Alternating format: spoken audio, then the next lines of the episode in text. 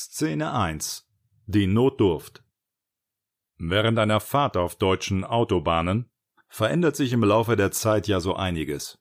Die Landschaft, die braun-weißen Schilder, die auf touristische Sehenswürdigkeiten hinweisen, das Wetter, die Verkehrsdichte, die Spurbreite in den Baustellen, Dauer und Tiefe deines Sekundenschlafs, die Nörgelintensität deiner Kinder. Aber es gibt doch auch etwas, auf das man sich trotz Überschreitung diverser Bundeslandgrenzen verlassen kann. Und das sind die Sanifair-Toiletten. Egal ob dich Miktions- oder gar Defekationsdrang überfällt, beziehungsweise für Nichtlateiner, egal ob du dringend pullern musst oder dich plötzlicher Kackreiz peinigt, ein Sanifair-Abort ist nicht weit. Es sei denn, du stehst im Stau und nichts geht mehr. Dann kann es brenzlig werden.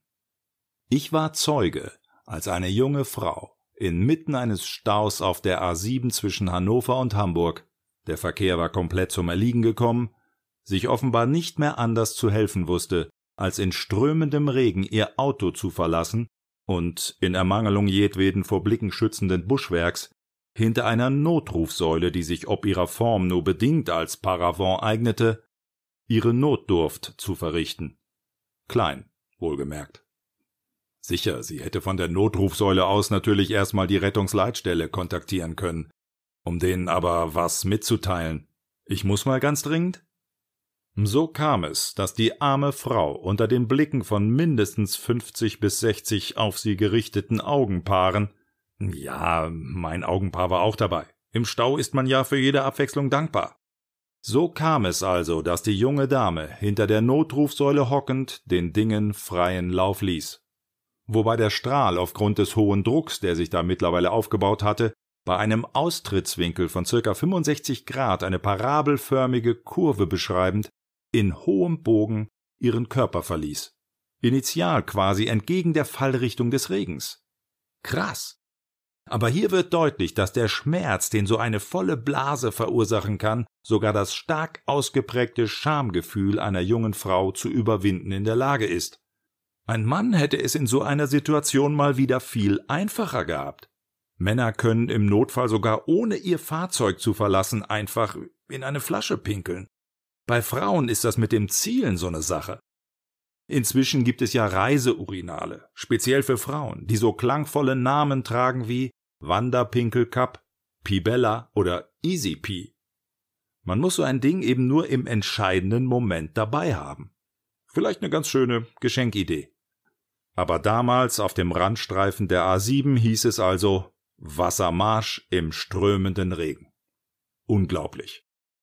So werde auch ich vielleicht eines Tages, genau wie der Replikant, gespielt von Rutger Hauer im Film Blade Runner, sagen Ich habe Dinge gesehen, die ihr niemals glauben würdet. All diese Momente werden verloren sein in der Zeit, sowie Tränen im Regen. Nur, dass es sich hier um eine andere Körperflüssigkeit handelte. Nächste Ausfahrt Tannhäuser Tor. Wildpinkeln fällt übrigens unter Erregung öffentlichen Ärgernisses und kann mit einer Geldstrafe von bis zu 5000 Euro geahndet werden. Kein Scherz. Ich sah unter den gegebenen Umständen jedoch von einer Anzeige ab. Immerhin hatte das Ganze enormen Unterhaltungswert. Szene 2 Das Urinal Seit es Sanifair mit seinen Hightech-Urinalen gibt, muss ich mir beim Pinkeln auf dem im Urinal integrierten Display Werbung für Hüttenkäse anschauen. Geschmacksrichtung Pfirsich Maracuja. Aber das geht marketingtechnisch irgendwie nach hinten los. Den würde ich mir nie kaufen. Wenn ich den esse, stehe ich doch im Geiste wieder an einer Autobahnraststätte vor einem Sanifair-Urinal, hab meinen Schniedel in der Hand und pullere. Ja, und außerdem wäre der Hüttenkäse bei mir dann olfaktorisch mit Urinalduftsteinen assoziiert. Irgendwie nicht so toll. Szene 3 Die Wertbons Immer wenn ich auf deutschen Autobahnen unterwegs bin, mache ich alle zwei Stunden Rast, um mir die Beine zu vertreten und die Sanifair Sanitätsräume aufzusuchen. Wenn Mitreisende an Bord sind, meist in Jogginghosen, gehen wir natürlich alle geschlossen auf die Sanifair Toilette. Oft auch ohne zu müssen, rein prophylaktisch. Mengenrabatt gibt es bei Sanifair allerdings nicht. Und dann heißt es Bargeld abzählen, in den Schlitz werfen, das Drehkreuz passieren und den Wertbon ziehen. Sämtliche Bons werden von den Mitreisenden dann immer umgehend mir ausgehändigt. Ich weiß nicht warum. Wahrscheinlich haben die Jogginghosen keine Taschen.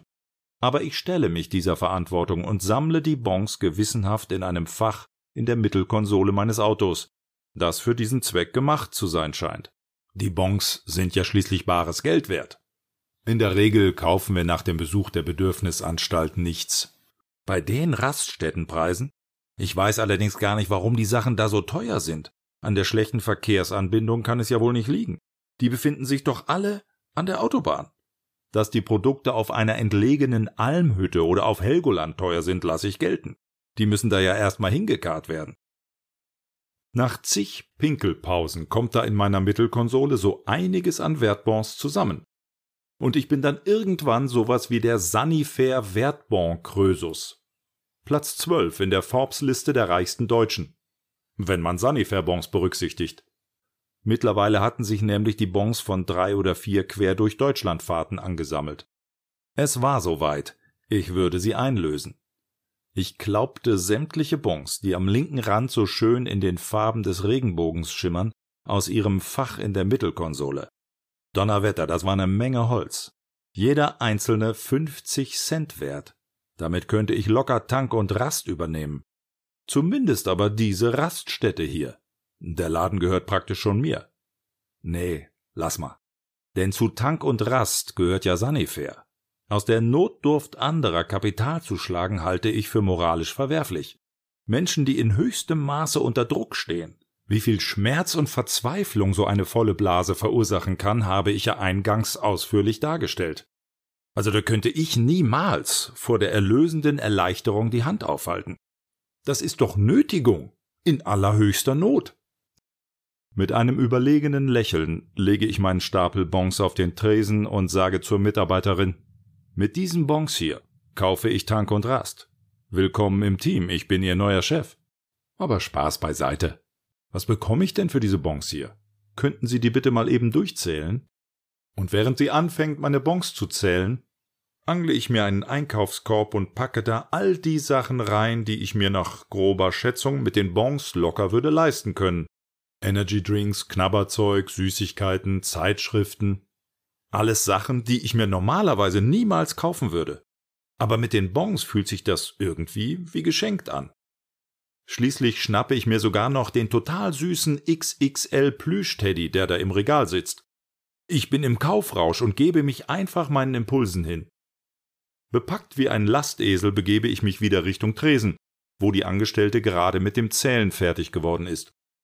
Gespannt frage ich, und? Wie viel ist es? Was kriege ich dafür? Einen Espresso zum Beispiel, lautet ihre Antwort. Aber Sie müssten noch drei Euro drauflegen.